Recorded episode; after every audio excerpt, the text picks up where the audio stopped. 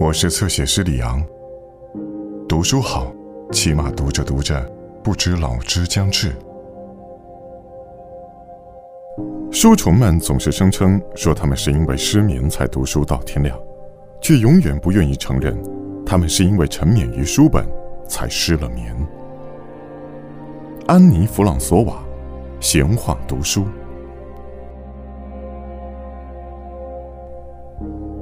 对我而言，书和床一直有着密切的联系。躺在床上读书的习惯可以追溯到我还不识字的年龄。那时，一跳到我的小床上，大人们就开始给我读那些长的没了边的故事。幸亏有了这些故事，每次我都乖乖的上床，从不肆意闹事。我不喜欢别人给我讲故事，我喜欢他们念故事给我听。我紧盯着书本的翻飞。每当给我念故事的人耐心耗尽之时，我就能知道我的英雄们大概跑到了书的哪一页。虽然他们一会儿功夫就不耐烦了，而我也瞌睡的要命，我还是会恳求他们继续往下念。大人们懒得给我念故事，我只好自己学着读书，跟着不同的人学，领教了他们千奇百怪的阅读方法，好也罢，坏也罢。我却怎么也赶不上他们的好本领，抑扬顿挫的高声朗读，从来不念错专有名词。可我至今还是把人名地名读得结结巴巴、残缺不全。读俄国小说真是既快乐又痛苦，大串大串的辅音字母减慢了我的阅读速度。我一目十行地跳过这些词，读到了《卡拉马佐夫兄弟》第三章时，就被搅得稀里糊涂。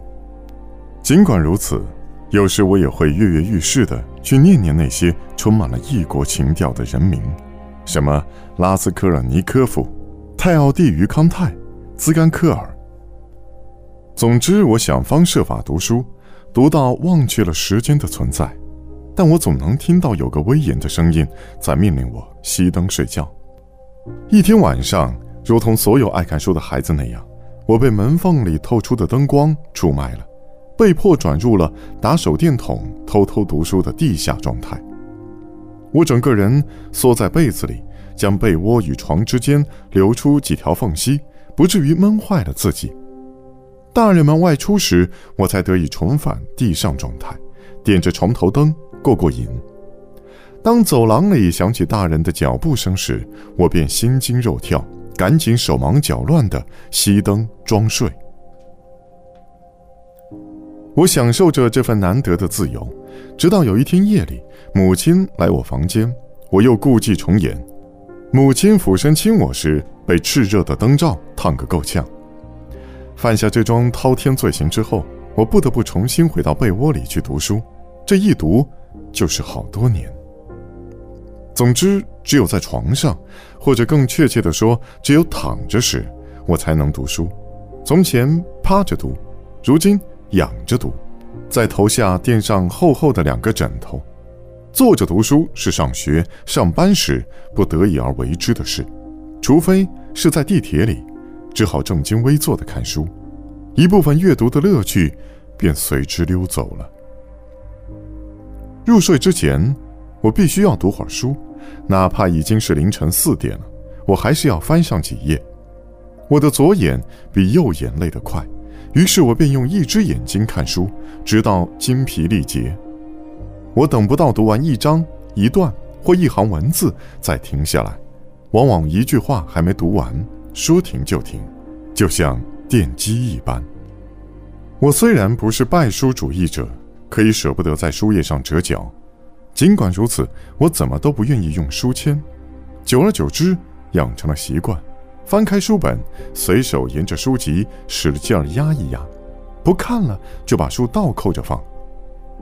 我痛恨硬邦邦的书壳，装帧精美的书得小心翼翼地伺候，所以精装本始终整整齐齐地排列在书架上，似乎从来都没有人敢拜读。清晨在地铁里，我随意打开书，哪怕翻到了前一天晚上半梦半醒之间就看过的内容。也毫不介意。忽然间，灵光一闪，把书往后翻了十页，翻过头了，再往前翻，终于找到了。这么一折腾，地铁至少开过了十站。不管是面前站着默不吭声的吉普赛流浪汉，还是耳边响起乞丐们理直气壮的一句“打扰您了，我失业了”，我都无动于衷。我漫不经心地递给他们一些零钱，但目光绝对不会离开书本。我感到有些厌倦了，曲不成调的手风琴演奏和随身听里泄露出来的令人心跳加速的嘣嘣声，也吵得我无法继续读书。我换了一节车厢。又忘了看到哪一页了，不得不重新在段落之间徘徊。哦，找到了！糟糕，我坐过了站。沮丧归沮丧，我还是坚决不用书签，也从不在书页上折角。毫无疑问，我讨厌在书上写注解，然而有时的确需要做标记，于是我就用指甲在有错误的或是值得记取的文字下面画一道印子。当我坐在地铁里，拿着书本朝各个方向倾斜，或者像阅读布莱叶盲文那样用指端频频触摸页面，企图在厚厚的书页上找出那道指甲印时，邻座们都用怀疑的眼神盯着我，似乎看见了个疯子。我只好暂且放弃努力。晚上，在卤素灯的强光照耀之下，我终于发现了那道神出鬼没的痕迹。此时，我已经是眉头紧锁。要是当初愿意做注解，如今又何至于如此急躁和恐惧呢？可我还是不愿在书上留下任何字符。他们不知羞耻地出卖主人，玷污他的满腔热情，揭示他的阅读习惯。相反，我喜欢那些乍一见令人错愕不解的发现，譬如墨汁般乌黑的咖啡渍。让书页变得透明的油渍等等，我喜欢有些沙粒落在书中，将书撑得格外丰满。我喜欢翻开书本时，有三片罂粟花瓣或一朵不知名的田间野花飘飘转转地飞落下来，它们唤醒了我记忆深处的某些地点、气味、季节和人物，远远胜过了任何标注。我拒绝在书本的空白处做笔记。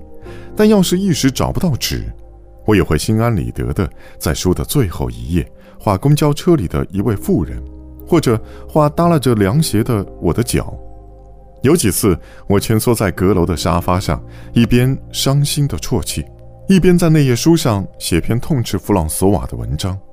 我憎恨书签，但我的书里塞满了小玩意儿、旧信件和购物单。当我从书架上取下一本书翻看时，它们便泄露出许多被遗忘了的秘密，其纪念意义丝毫不逊色于作者或赠书人的题词。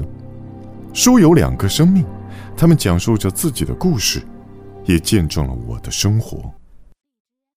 更多精彩内容，请在新浪微博、微信公众号关注“侧写师李昂”。